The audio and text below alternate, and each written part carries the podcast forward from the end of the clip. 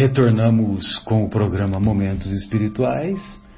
Hoje, na agradável companhia do nosso querido Melo, da nossa querida Dulce, do nosso João, e hoje daremos continuidade ao estudo da obra Boa Nova do ditada pelo espírito Humberto de Campos através das abençoadas mãos do apóstolo da caridade Francisco Cândido Xavier. Então, o capítulo é Jesus na Samaria, capítulo 17. Descendo Jesus de Jerusalém para Cafarnaum, seguido de alguns dos discípulos nas suas habituais jornadas a pé, alcançou a Samaria quando o crepúsculo já se fazia mais sombrio. Então, de Jerusalém até Cafarnaum, é... quantos quilômetros que deve ser? 30, 40, 50? Porque não é, as cidades lá são muito próximas umas da outra, uma da uma das outras. E então, se ele saía de manhã, no final da tarde ele chegava, mesmo mesmo fazendo a caminhada a pé. Uh, por exemplo, a cada, a cada duas horas a gente consegue de caminhada percorrer 10 quilômetros. Então, se sairmos a pé daqui, agora, chegaremos em Louveira daqui a duas horas, né? Então é mais ou menos isso, né? Que, que, que levava para percorrer esses quilômetros, né? É, Felipe, André e Tiago estando com muita fome, deixaram o mestre a repousar junto de uma pequena herdade e, de, e demandaram o lugarejo mais próximo em busca de alimentos. Então, o pessoal estava com fome, aí deixaram Jesus descansando e esses apóstolos foram, esses discípulos foram atrás de alimentos.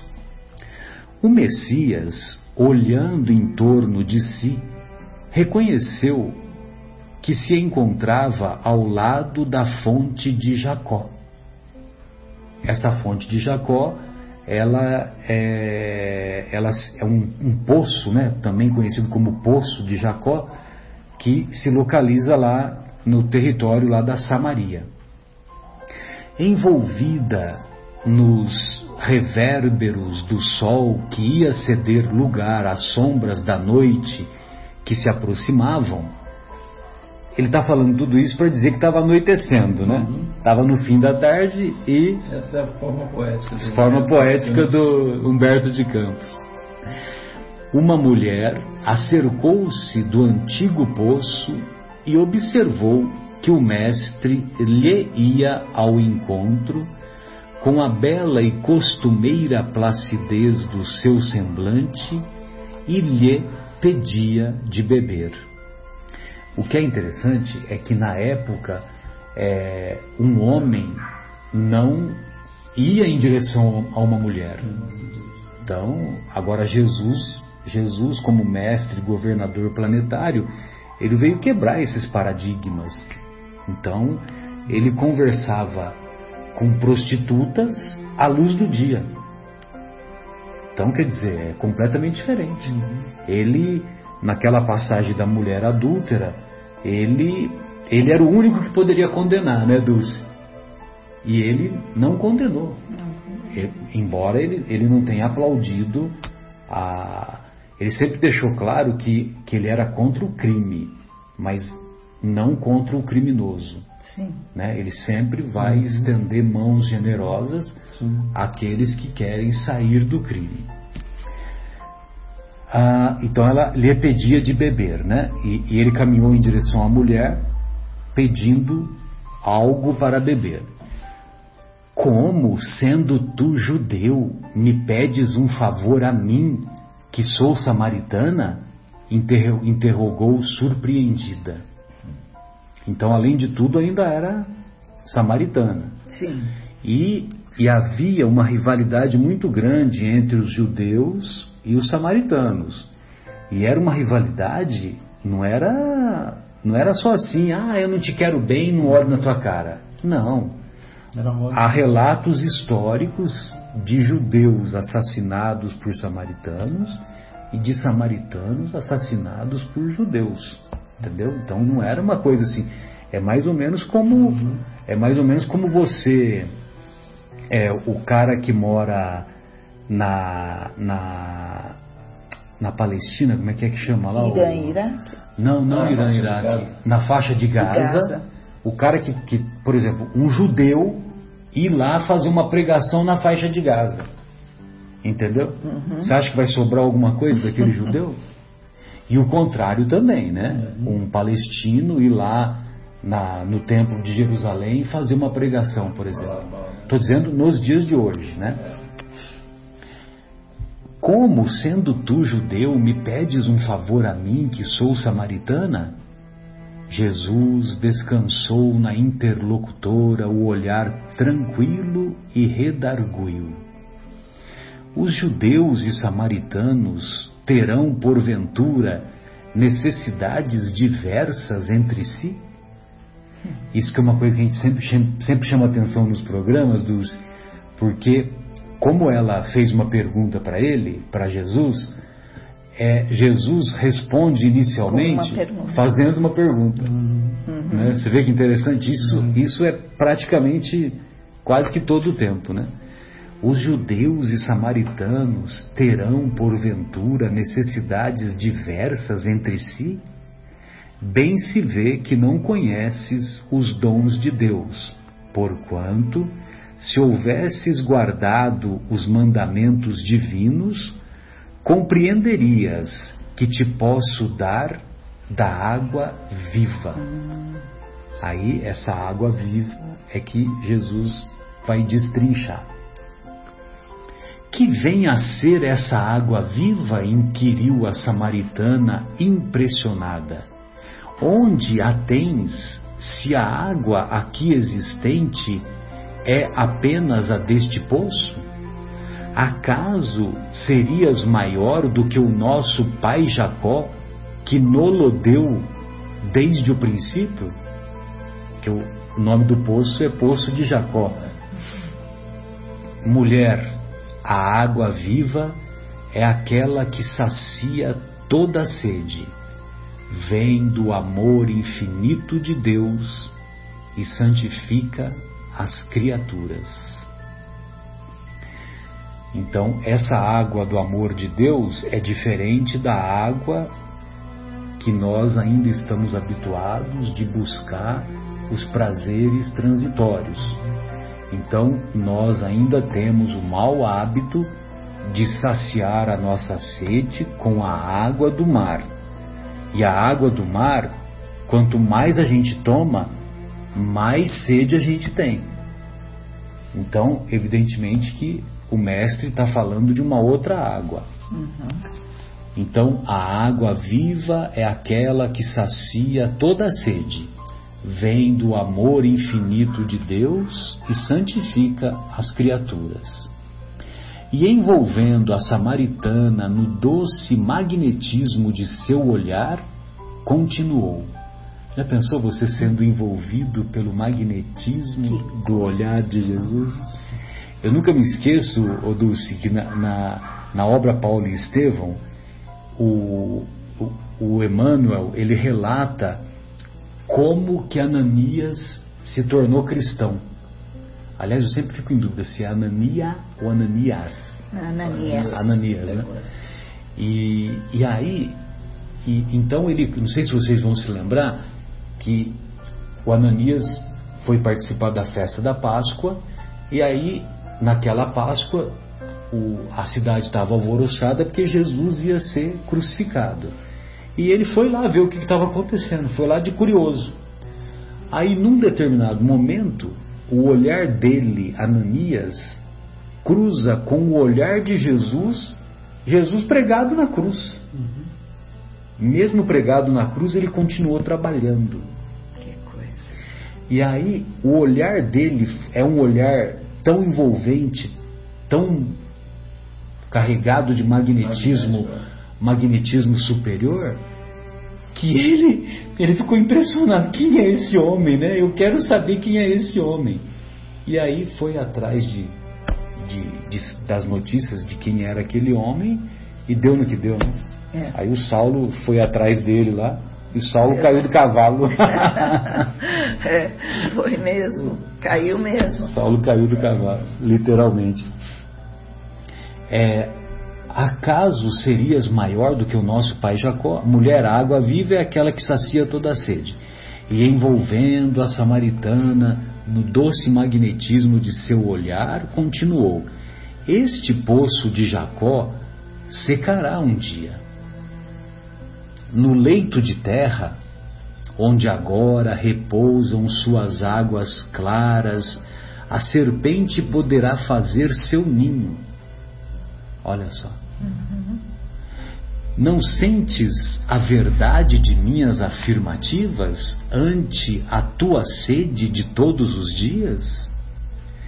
Apesar de levares cheio o cântaro, voltarás logo mais ao poço com uma nova sede.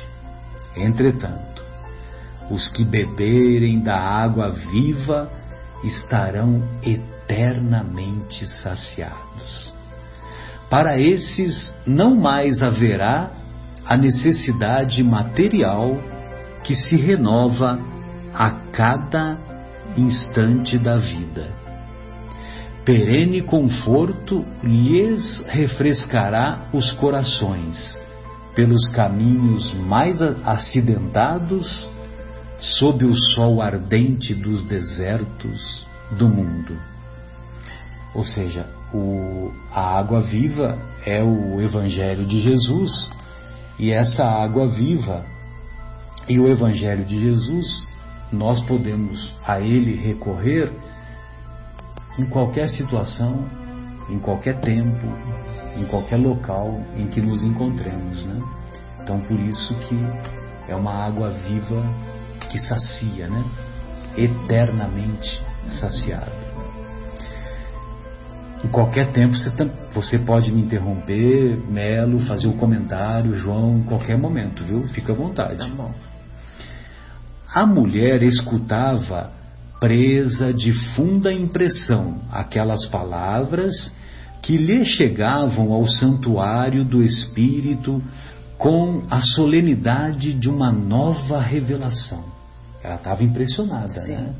Ela estava tendo um, um mundo descortinado, estava tirando o véu. o véu. Senhor, dá-me dessa água, exclamou interessada. Mas ouve, disse-lhe Jesus. E o Mestre passou a esclarecê-la sobre fatos e circunstâncias íntimas de sua vida particular, explicando-lhe o que se fazia necessário para que a sagrada emoção do amor divino lhe iluminasse a alma, afastando-a de todas as necessidades penosas da existência material. Marcelo, pois não. Aqui eu lembro do, de uma coisa muito linda que nós ouvimos numa preleção recentemente lá em, em uhum. Sacramento. Sei, Você lembra da dona Alzira, Lembro, do Colégio Allan Kardec? Lógico. E ela estava fazendo a preleção evangélica no domingo de manhã. E ela diz assim: você vê que é exatamente o que Jesus fazia também. E de fazer discípulos. Jesus. Uhum. Porque aqui, né, João, ele deu esclarecimento para ela. Você vê que aqui é o que o, a, o Espiritismo faz com a gente. Minha experiência pessoal.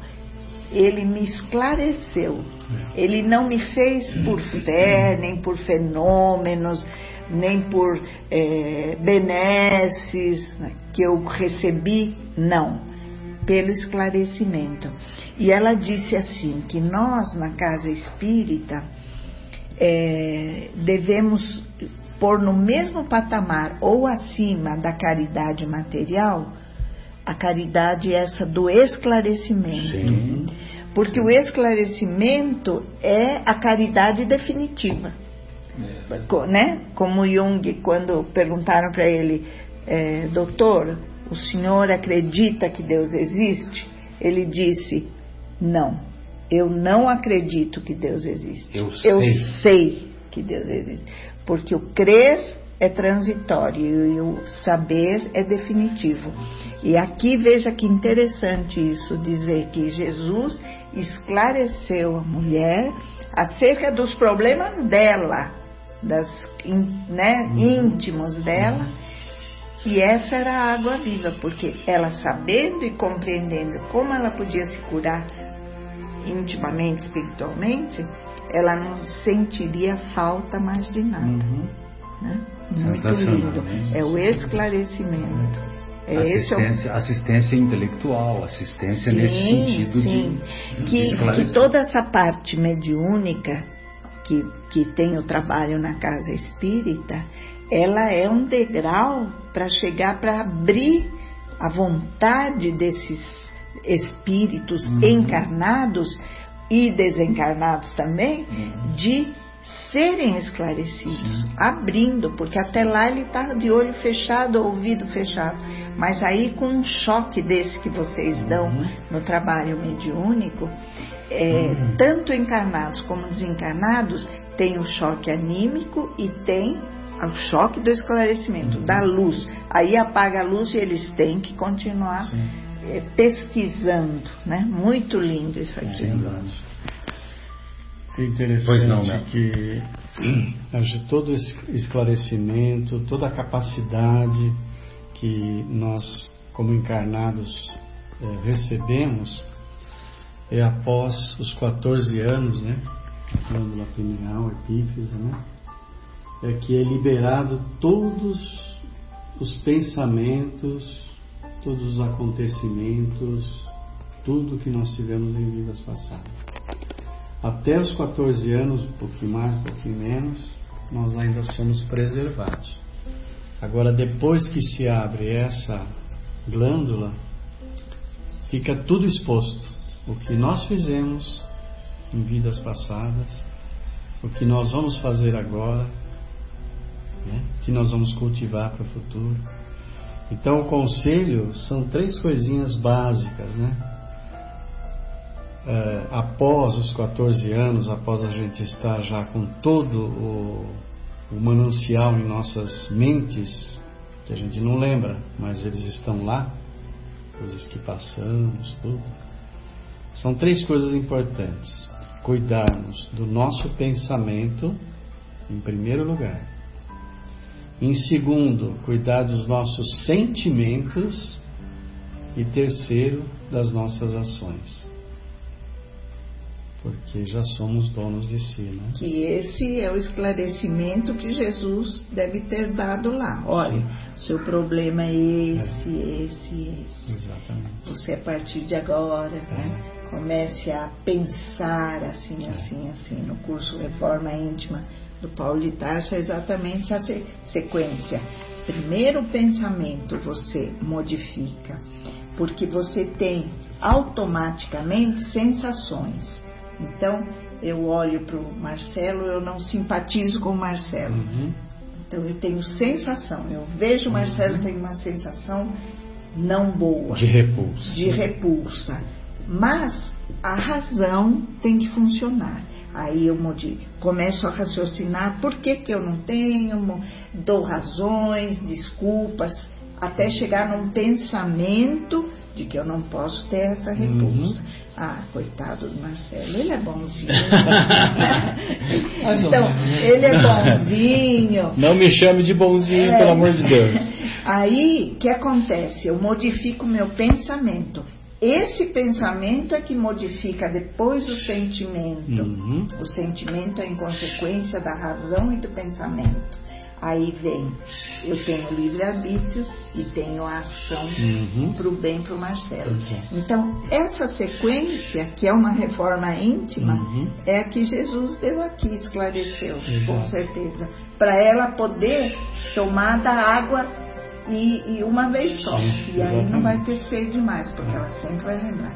Não, é isso aqui, vou fazer isso. assim, vou agir assim, uhum. para não me prejudicar, para eu não ter sede mais. Exatamente. Né? E sempre lembrando, quando a gente tratar com crianças menores de 12 anos, que ainda eles não atingiram aquela, Esse é aquela situação, amadurecimento. Ainda não vieram alguns instintos, alguns probleminhas que ainda vão surgir agora.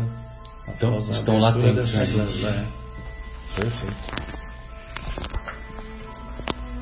Deixa eu voltar aqui. Então vamos lá. Observando que não havia segredos para Jesus, a samaritana chorou e respondeu: Senhor, agora vejo que és de fato um profeta de Deus. Meu espírito está cheio de boa vontade e desde muito penso na melhor maneira de purificar minha vida e santificar os meus atos. Entretanto, é tal a confusão que observo em torno de mim que não sei como adorar a Deus. Os meus familiares e vizinhos afirmam que é indispensável celebrar o culto ao Todo-Poderoso neste monte, que é o monte de Gerazim, lá na Samaria. Os judeus nos combatem e asseveram que nenhuma cerimônia terá valor fora dos muros de Jerusalém. As discórdias nesta região têm chegado ao cúmulo.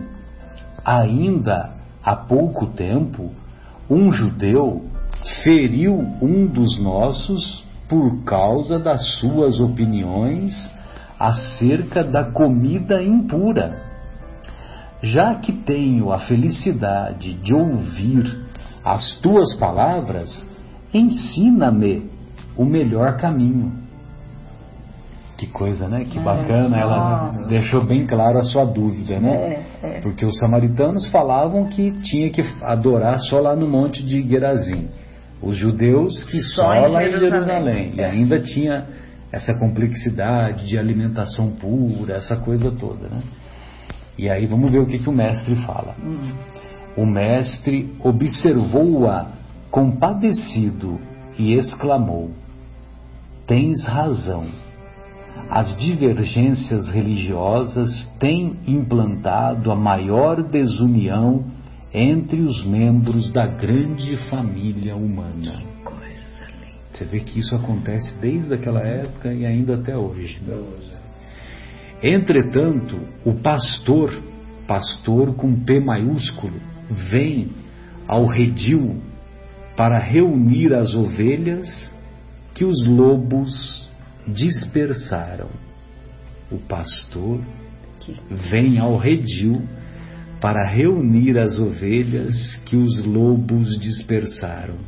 Em verdade, afirmo-te que virá um tempo em que não se adorará a Deus nem neste monte, nem no templo suntuoso de Jerusalém, porque o Pai é Espírito, e só em Espírito deve ser adorado.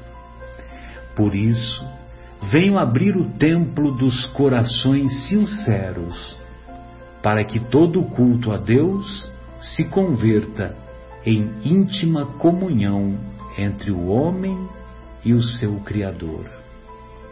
Suave silêncio se fez entre ambos, enquanto Jesus parecia sondar o invisível com, os, com o seu luminoso olhar a samaritana meditava.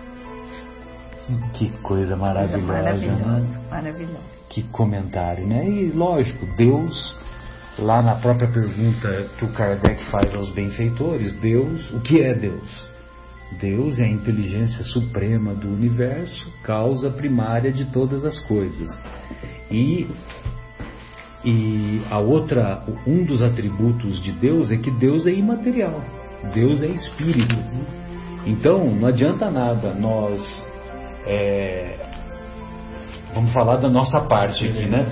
nós vamos lá no centro espírita, nós tomamos passe, nós bebemos litros e mais litros de água fluidificada, né?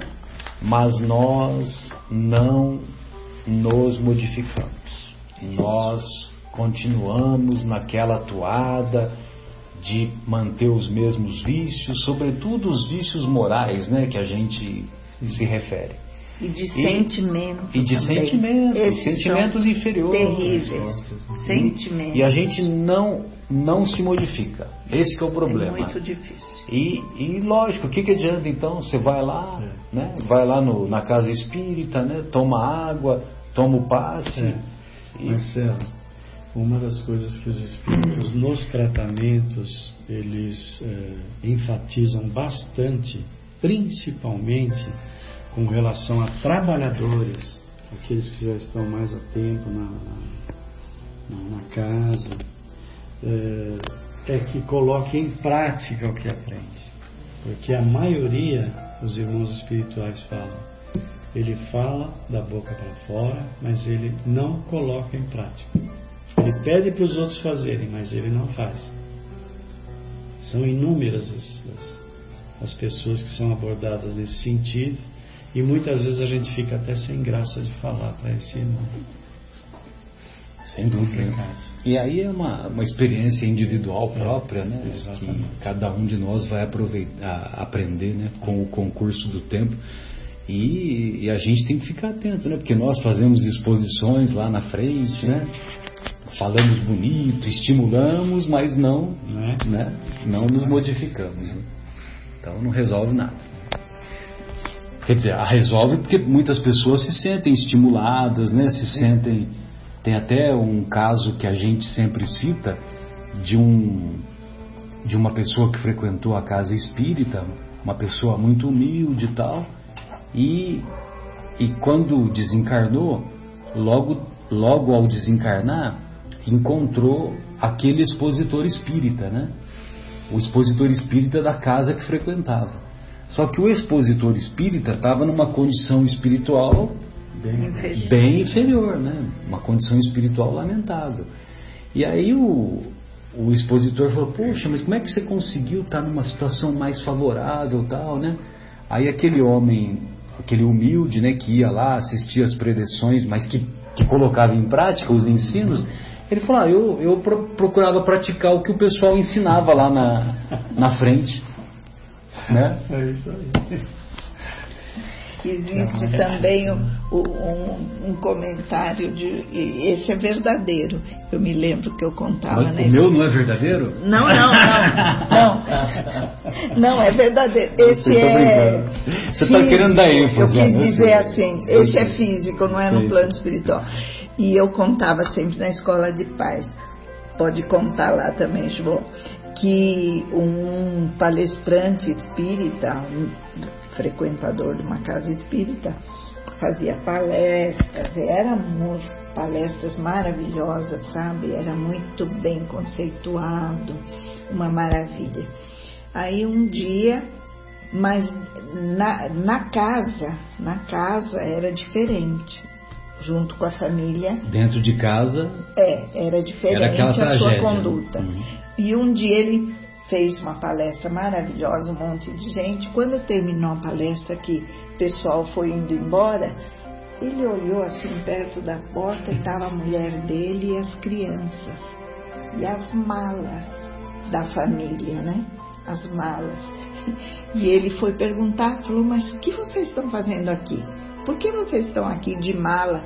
Não, porque nós queremos ficar com o pai que falou aí, com o pai que acabou de fazer a palestra, não com aquele que está em que casa. Chega em casa. Que chega em casa. Então a gente veio e vai ficar aqui, né? Constantemente, definitivamente, para aproveitar desse pai, que é esse palestrante que está aí. Aquele outro lá em casa é, não. Aí, não, não mais nos interessa. É, desse teórico aí, é, não do prático. Aí, é. aí nesse dia, se o Guilherme quiser depois cortar, nesse dia que eu acabei de dar essa, essa aulinha na escola de paz, é, não sei se você lembra, vinha alguém sempre lá de baixo, que era o Melo, às vezes, abria a porta dizendo que é tempo esgotado para tomar o passe. Não sei se ainda agora é assim. Sobe alguém para avisar. Que é, né? Então eu acabei de contar essa historinha, o Melo abriu a porta, dizendo, ó, final. Eu falei, o meu marido está aí avisando que o tempo esgotou, ainda bem que ele não trouxe a mala. Sensacional. Bom, aí continuando o capítulo 17, nós vamos encontrar o seguinte relato do Humberto de Campos. Daí a alguns instantes, acompanhados de grande número de populares, chegavam os discípulos, admirando-se todos de encontrarem o Messias em conversação íntima com uma mulher. Por isso que eu te falei, né, que os hábitos, o, o, que para eles já era íntimo isso. Exatamente. Você ficar conversando, conversando com uma mulher. É, já era íntimo. Era, era é. uma coisa assim que era vamos dizer assim, pecaminosa, sim, né? Sim. Era um vexame, sim. era uma vergonha, vamos dizer nesse sentido. Uhum. Nenhum deles, todavia, aventurou qualquer observação menos digna ou imprudente. Lógico, porque, primeiro que hoje nós sabemos que é o governador planetário. É um espírito de altíssima hierarquia. Espírito de alta hierarquia é, os bem, um, o, a capacidade espiritual dele é tamanha que as pessoas, quando se aproximam, não vai ficar pensando, né, que ah, ele estava aproveitando da mulher, estava é, é, querendo alguma erotização do acontecimento, né, vamos dizer nesse sentido. Né? Sim. Observando que o Messias se preparava para retirar-se em busca da aldeia mais próxima, a samaritana, eminentemente impressionada com as suas revelações, solicitou a presença de todos os seus familiares e vizinhos, a fim de que o conhecessem e lhe ouvissem a palavra. Você vê? Ela ficou tão motivada, tão emocionada, impressionada, que chamou todo mundo, né? E é, é, curioso, né? Quando, quando eu abracei a doutrina espírita também, o, o Dulce, eu fiquei tão comovido, né? Tão é, assim, me sentia tão feliz, né? Com aquelas luzes, né? Com aquela, com aquela retirada do véu, né? Que a gente é. falou, que eu queria, eu queria que os, os amigos mais próximos também tivessem, recebessem também essa, essa luz, né? Isso, Sentissem né? a mesma coisa que eu estava sentindo. Mas aí é lógico que eu me deparei que cada um tem o seu momento, né? Cada um tem a sua, o seu nível de amadurecimento espiritual, intelectual. Sim. E lógico que aí aos poucos eu compreendi isso. Né? Uhum. Não ia ficar lá, né? Olha, você tem Sim. que ler e tal. Sim. Bom, então ela, ela chamou os seus familiares e vizinhos. Tiago e André haviam trazido pão e algumas frutas e, e, insistiam com Jesus para que se alimentasse. O mestre, porém, aproveitou o instante para mais uma vez ensinar o caminho do reino com as suas palavras amigas, compondo parábolas singelas. Muita gente se aglomerara para ouvi-lo eram viajantes que demandavam regiões diferentes, a par de grande grupo de samaritanos de opiniões exaltadas. A enorme assembleia se pôs a caminho, mas o Messias continuou espalhando as suas promessas de esperança e de consolação. Nesse ínterim, Filipe consultou os companheiros e, aproximando-se de Jesus, rogou-lhe carinhosamente: Mestre, por favor, aceitai um pouco de pão. É indispensável cuidardes do sustento. Descansai e comei. Então, quer dizer, ele estava preocupado, né? Porque ele já estava lá horas e não comia, né? Continuava sem comer. E o discípulo, lógico, né? Queria, estava atento para isso. Não te preocupes, Felipe, disse o Messias com reconhecimento. Não tenho fome. Aliás, recebo um alimento que talvez os meus próprios discípulos ainda não puderam conhecer. Qual alimento? perguntou o apóstolo com interesse. Antes de tudo, meu alimento é fazer a vontade daquele Pai misericordioso e justo que a este mundo me enviou, a fim de ensinar o seu amor e a sua verdade. Meu sustento é realizar a sua obra. Que coisa impressionante, né? Coisa linda. É verdade, observou o discípulo, olhando a multidão que os acompanhava. Vedes melhor os corações e não podemos perder esta oportunidade de divulgação da Boa Nova. Levaremos para Cafarnaum mais este triunfo, porque é, in, porque é incontestável que obtivestes aqui, entre os samaritanos, um dos nossos maiores êxitos. Tiago e André ouviam silenciosos o diálogo. Às palavras entusiásticas do apóstolo, o mestre sorriu e acrescentou: Não é isso propriamente o que me interessa. O êxito mundano pode ser uma, uma ondulação de superfície. Olha só as oportunidades de ensinamento do Mestre, né? O de que necessitamos em todas as situações é entender o que o Pai deseja de nós. Como todo o seu anelo é o anelo do bem, eu trabalho, mas sem me prender ao anseio das vitórias imediatas. Uhum. Ele Jesus. trabalha, mas não se prende às vitórias imediatas. Porque as verdades espirituais, elas se preocupam com, com o o enaltecimento que o tempo vai dar? Ou com a quantidade. Exato. De, porque eles se entusiasmaram com a quantidade de pessoas que foram lá ver. de pessoas para ouvir. Exato. Mas Jesus disse que isso era apenas uma ondulação. Hum, é, era, uma, né? é uma onda, né? É uma onda. E, na verdade, para ser profunda a mudança, o esclarecimento, era um tempo bem maior. Então, isso aí era um primeiro passo, mas ele sabia que não é. E é o esclarecimento o do seu mundo íntimo. É, né? exatamente. E dirigindo o olhar para a turba compacta de seus seguidores, exclamou para os companheiros: Acaso poderemos admitir que já somos compreendidos?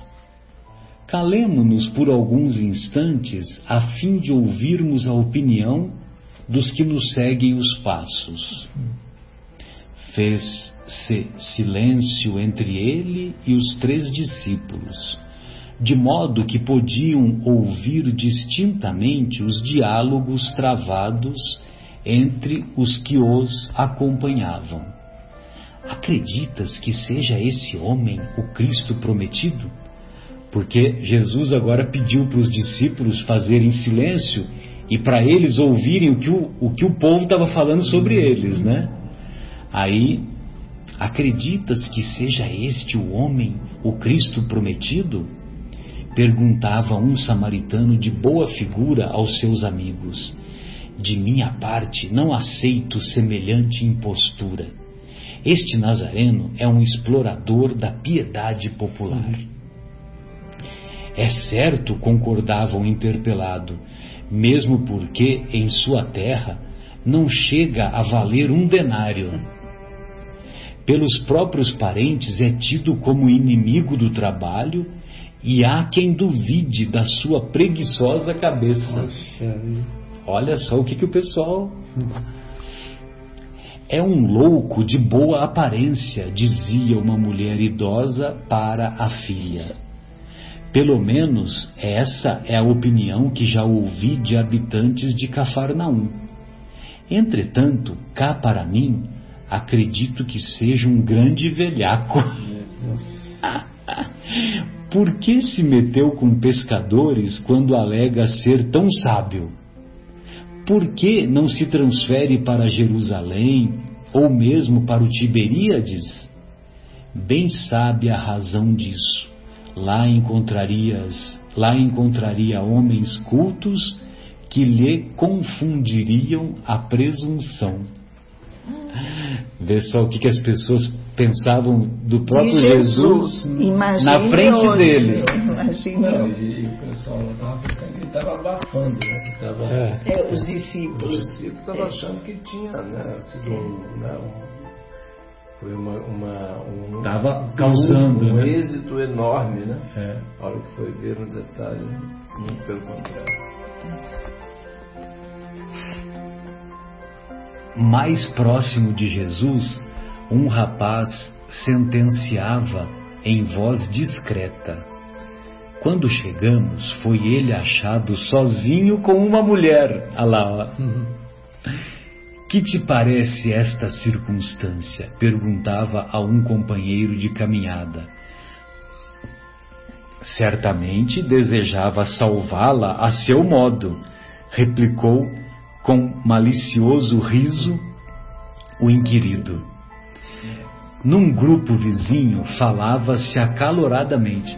Você vê, veja você, né, é, Dulce, Melo, João, né, que é, esse, essa passagem evangélica é uma passagem tida como uma das mais espiritualizadas, né? Porque é, o Deus tem que ser adorado em espírito e, verdade, né? Não é para adorar em lugares materiais, nada disso. Então, quer dizer, é uma passagem marcante, né? E nós agora estamos vendo os bastidores dessa passagem, né? Do que as pessoas que lá estavam uhum. é, verdadeiramente faziam fuxico sobre o comportamento de Jesus, né? É, num grupo vizinho falava-se acaloradamente. Este homem é um espertalhão orgulhoso, dizia convicto um velhote. Só faz milagres junto das grandes multidões, para que sintam virtudes sobrenaturais nas suas mágicas. O que não é verdade, né? Porque teve vários relatos, mesmo no Evangelho, de de, de tratamentos é, em locais discretos, né? que não tinha multidão. E não tem caridade, olha só, acrescentou outro. Não tem caridade, pois ainda há pouco tempo, quando o procuraram em Cafarnaum para um sinal do céu, fugiu para o monte sob o pretexto de fazer orações. A noite começava a cair de todo. No alto já brilhavam as primeiras estrelas. Jesus sentou-se com os discípulos à margem do caminho para um momento de repouso. André, Tiago e Felipe estavam espantados com o que tinham visto e ouvido. Aparentemente, o mestre fora aureolado de imenso êxito. Entretanto, verificaram a profunda incompreensão do povo. Foi então que Jesus, com a serenidade de todos os instantes, os esclareceu, cheio da sua bondade imperturbável. Já pensou bondade imperturbável? Que maravilha. Hein? Já pensou quando a gente tiver isso? Ou uns 10% disso?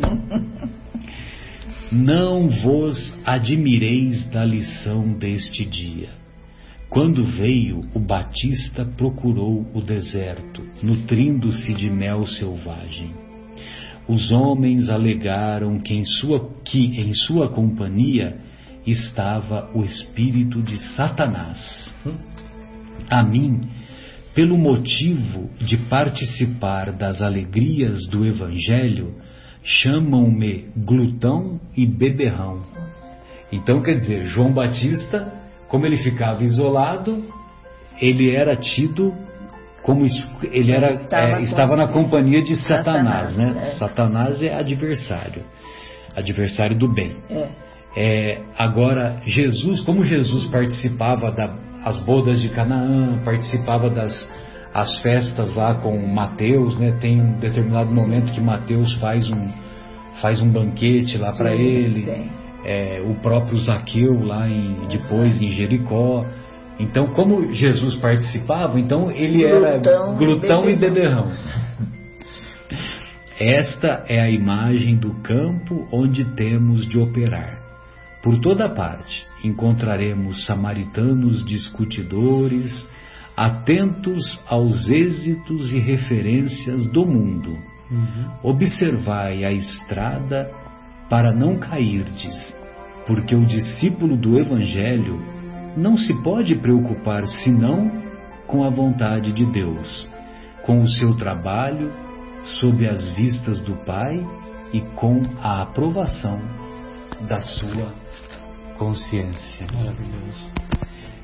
Essa obra é fantástica, viu, Melo? E, uhum.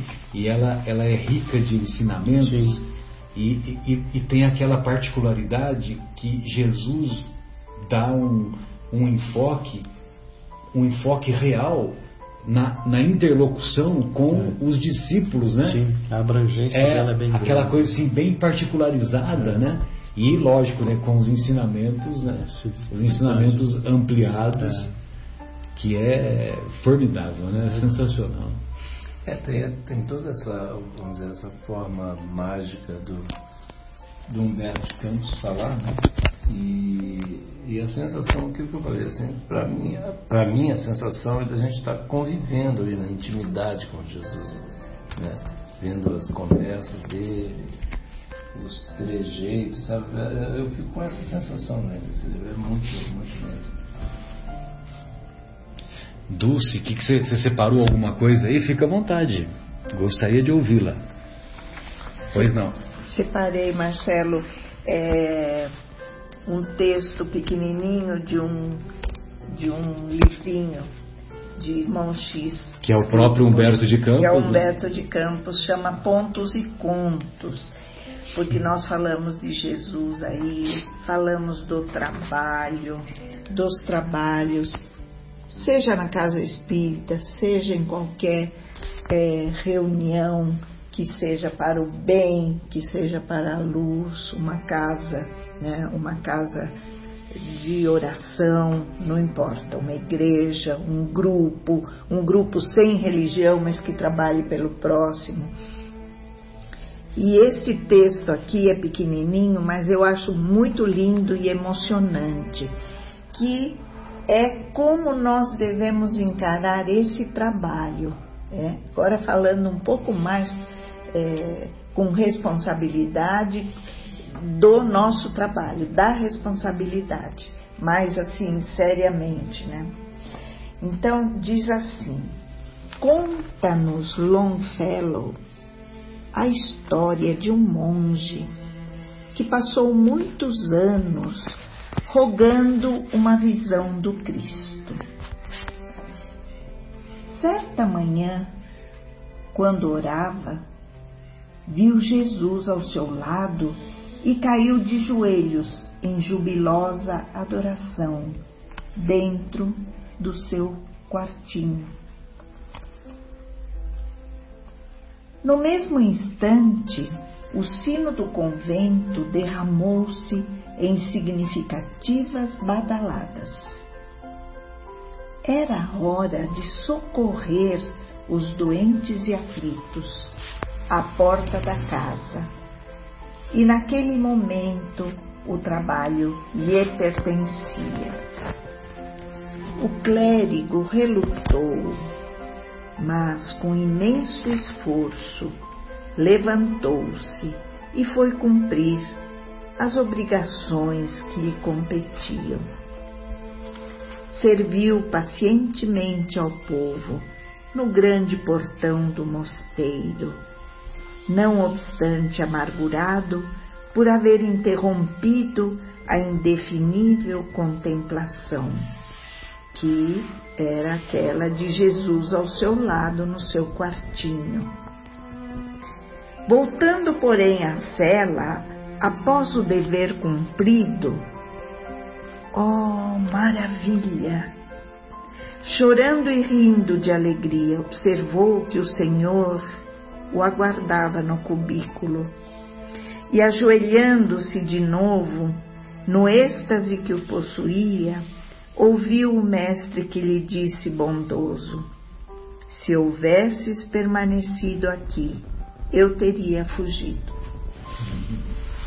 Então, essa é a responsabilidade que nós temos após termos nos esclarecido de alguma maneira, da maneira que necessitamos e que nos é concedido e que temos a capacidade de ser esclarecidos, seja ela qual for. Mas temos um trabalho a fazer na nossa é, reencarnação, no nosso caminho de evolução, nós temos um trabalho. E seja ele qual for, ele está em primeiro lugar, porque é ele, como Jesus diz aqui, que faz com que Jesus esteja do nosso lado. E nós não abandonamos a Deus, não viramos as costas para Deus, se nós continuamos no trabalho. Então não é a espera, não é o ficar esperando que aconteça. Nós temos que fazer o nosso a nossa cura, o nosso progresso, a nossa ajuda. Muito bom. Melo gostaria de fazer mais algum comentário? João, fique à vontade. É, nós somos pequenos jardineiros, né? e quando nós temos um gramado muito grande para cortar, nunca a gente deve ficar parando toda hora e avaliando o tamanho. Nós temos sempre ir em frente, devagar, seguir, porque a nossa corrida é individual. Então devemos pensar que aquele gramado que nós temos à frente, nós vamos ter que cortar, sem avaliação, sem parar, sem se preocupar se vamos conseguir cortar ou não. Vamos fazendo a nossa parte individualmente a cada dia. Sem dúvida. Que também vai servir de exemplo, né? Sim. Para as pessoas que estão na, na mesma caminhada. Sim. João, gostaria de ouvi-lo. Bom, legal, acho que foi um prazer muito grande aqui essas conversas aqui super esclarecedoras, né? Com algumas, né, algumas mímicas aqui do nosso amigo Melo. Mas é aquela história, né? Quer dizer, a gente, se a gente quer mudar o mundo, a gente começa a mudar a gente mesmo, no nosso uhum. coração, né? Para estabelecer o reino de Deus exatamente naquele local lá no nosso coração. Então, assim, eu, coisa que eu, eu, sempre comento com o pessoal lá assim, é o seguinte, que é, Jesus conta com a gente mesmo, né? não vai descer nenhum anjo, não vai ter milagre acontecer de repente, não, somos nós, né? os trabalhadores pequeninos, os trabalhadores meia boca ainda mesmo, né? mas é o que está disponível aí para Jesus, né? e Ele nos entende, nos ampara, os Espíritos são maravilhosos aí com a gente, né? nos, nos fortalecendo nas nossas fragilidades, nas nossas dificuldades. E a gente tem melhorado, né? a gente precisa reconhecer isso aí. Existem muito, muitas coisas, como foi comentado no início, muitas coisas a gente ainda tem agarrado dentro do nosso coração, nos nossos pensamentos, nos nossos sentimentos, né? nos nossos atos. Mas eh, se a gente eh, estiver com boa vontade, né? trabalhando a questão da reforma íntima, buscando. Né? A gente vai devagarzinho, uma coisa ou outra, a gente altera, a gente melhora, né? faz aquela revisão de consciência no final do dia, na hora de botar a cabeça no travesseiro. Pra... E a gente tem, alguma coisinha ou outra tem melhorado. Precisa melhorar mais, né? Mas vamos em frente, acho que é, a gente tem que se vamos dizer, conhecer, estudar, né, aprender, saber, saber das coisas, né, como a Dulce estava dizendo, a gente ser esclarecido e buscar trabalhar, a gente vai conseguir. Nós vamos. Porque Jesus falou que não ia, nenhuma das ovelhas dele ia se perder. Então não vamos ser nós aqui também. Todos nós vamos nos salvar aí. Precisamos fazer a nossa parte, né? Sim. Muito obrigada, agradeço. Saber é poder, né? Como nós aprendemos Saber aqui com a nossa é, querida Dulce. Saber, é poder. É poder. É poder. Quando, quando temos conhecimento, é. temos também o poder de, uhum. de, de nos nos melhorarmos intimamente, que o, o reino de Deus é a obra divina, é a obra divina no coração do homem, como nos ensina o Humberto de Campos nesta obra, uhum. Boa Nova. É. Pois não, Dulce, desculpe que eu te, te atrapalhei. É, eu quero agradecer essa nossa reunião, muito feliz, fui muito feliz e com nossos irmãos tão queridos que estamos aqui sempre, estamos sempre juntos, né, durante a semana. Uhum. E foi muito feliz porque trouxe bastante refrigério ao coração, relembrar tudo aquilo que nós temos à nossa disposição para tentar fazer a caridade para o nosso próximo, ao máximo que nós pudermos. E nós agradecemos, eu agradeço por esse convite que o Marcelo fez, o João também, a nós. Agradeço muito. E eu agradeço vocês por poder concretizar né, esse nosso encontro, que já que eu particularmente ansiava há bastante tempo. Muito obrigado mais uma vez, Melo, obrigado, João, obrigado, Dulce, e da nossa parte, Tchau. Tio Melo. Tio Melo, ah. suas despedidas, fica à vontade. Então, hoje aconteceu o contrário, né? Porque normalmente é o Marcelo que faz as preleções e a gente tem que ficar pedindo para ele parar, porque senão ele não para. Agora hoje aconteceu o contrário. Ele é que está pedindo para a gente parar. Será que ele já se despediu, já está indo embora? Foi muito bom. Eu agradeço muito, foi muito proveitoso e esperamos que as pessoas tenham isso nas na mente e no coração. São coisas maravilhosas que realmente são aprendizados. Né? Sem dúvida. É, eu também agradeço muito aí a, a recepção calorosa de, dos amigos queridos aqui. Agradeço muito a Deus a bendita oportunidade aqui da gente estar conversando sobre Jesus. Olha como é que a gente já avançou. Né? A gente ficava conversando sobre tantas coisas, né? hoje a gente conversa sobre as lições de Jesus. Que maravilha. Estamos melhorando, exatamente. Que Deus abençoe todos os nossos queridos ouvintes aí também. Verdade. Um abraço a todos.